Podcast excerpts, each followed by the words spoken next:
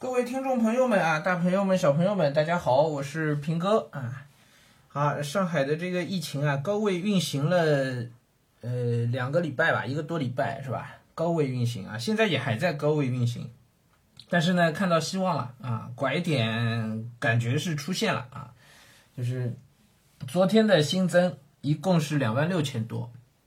今天的新增啊，呃，这今天报出来的昨天的新增啊，应该是四月十一日的新增啊，九百九十九例啊，九百九十四例。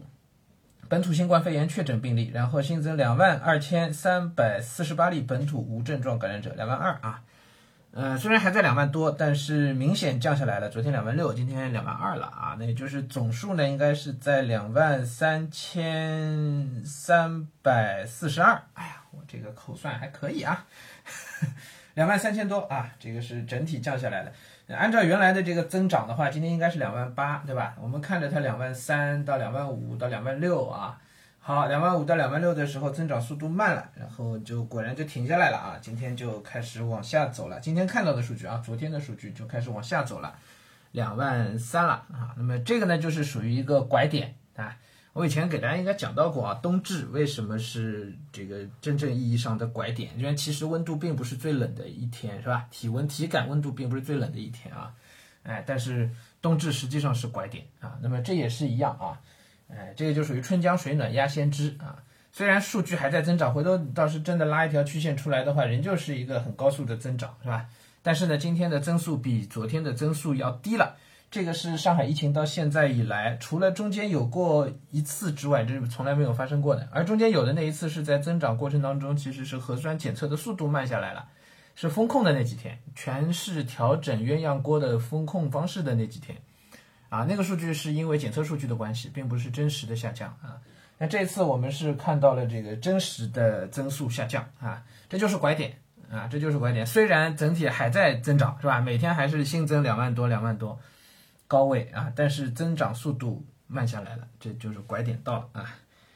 而且上海现在的核酸的这个速度各方面应该都是能跟得上的啊，该做的都在做，我们这两天都没停啊。我们其实我们小区天天做做做做抗原，嗯，我很多小区昨天都做了两次抗原，上午一次，下午一次啊。然后今天呢，也是各个风控区呢也都还在做核酸啊、抗原啊等等的啊。嗯，那么也确实社会面貌上呢，我们也已经基本上稳定。下来了，我这个话说的是有点满啊，我 替市政府发言啊，不能这么说。那大家理解我这个感受嘛？就是，嗯，之前大家很慌乱，其实啊，现在可以讲啊，就就大概在上个礼拜的时候，上个礼拜的今天礼拜二是吧？上个礼拜的三、礼拜四这种时候，呃，整个舆论和我感受到的周围的这个气氛啊是非常慌乱的，因为物流都基本停了。所以大家只能靠政府的保供应物资啊！我们家也详细的算了一下，把冰箱打开，每样东西算了一下，我们家如果没有外部物资补充的话，能够撑几天啊？真算过这个啥？呃，我们后来的结论是我我们家这么三个人，比很多人家家里住着老人的这个五口六口的那要好好好太多了，我们就用这个方式自我安慰了一下。觉得我们当时觉得我们家的物资撑个七天八天应该没有问题，七八天以后这个政府补充的物资应该又来了。那其实心里是慌的，其实心里是慌的，嗯，唉，现在可以说了是吧？当时真不太敢讲啊。为什么现在敢说了呢？是因为这两天上海的这个物流供应啊，明显的有改善啊，明显的有改善。呃，快递小哥现在已经被上海的这个。网民们啊，被我们群里边都称之为上海最帅男团啊，就是蓝衣服和黄衣服啊。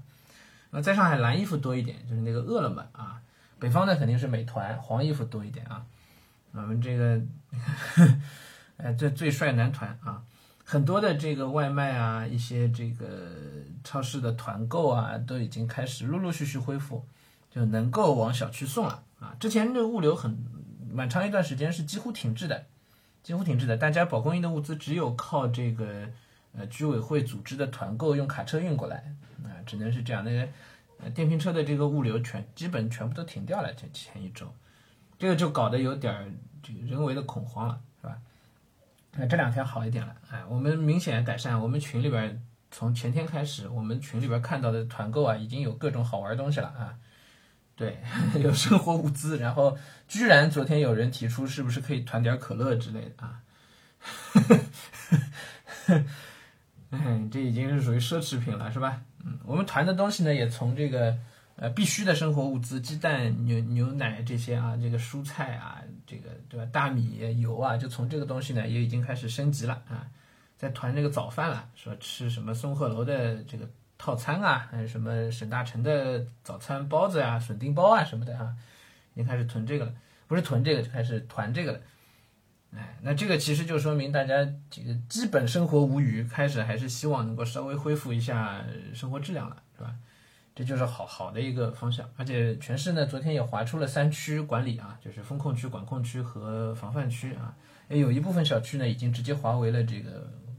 防范区啊，防范区呢，就是可以小区里可以在可以出小区走一走了，啊，那当然平哥的这个小区呢，哎呀，我也不知道为什么，我觉得我们应该是管控区的标准，但实际上我们还是风控区，就十四天里面有阳的，应该就都算管都是风控区吧，啊，只有风控，我我身边我认识的人里边好像只有一个，我们有一位同事啊在防范区，那比较远，在青浦啊。嗯，我们全部都，其他人全部都是在风控。其实这个弦儿还是不能松的啊，很明显，我我们就自己员工同事里边就就有，呃，小区现在人就非常紧张的啊，还还在贴封条啊什么的，就还有啊，哎，但是至少我们能看到希望，哎，能看到希望，哎，好，这个是今天的这个数据情况和疫情汇报啊，跟大家聊一聊，哎，确实都是操着市政府的心啊。啊，希望能够就此真的一步一步可以可以改善下去，啊？那慢慢的就就能够至少解封有望，是吧？我们按照现在的划分情况，大概十四天以后可以解封，也就是在四月二十五号左右，我们小区应该可以解封啊。嗯，那我差不多到四月二十号左右，我可以去关心一下我们这个办公室的小区到底怎么情况，是吧？只要那边一解封，我肯定第一时间要回去上班啊！至少我得过去把书找出来。哎呀，太惨了，真是啊！买了好多书，然后全全都在办公室啊！我 好好不去说了，一说都是泪啊！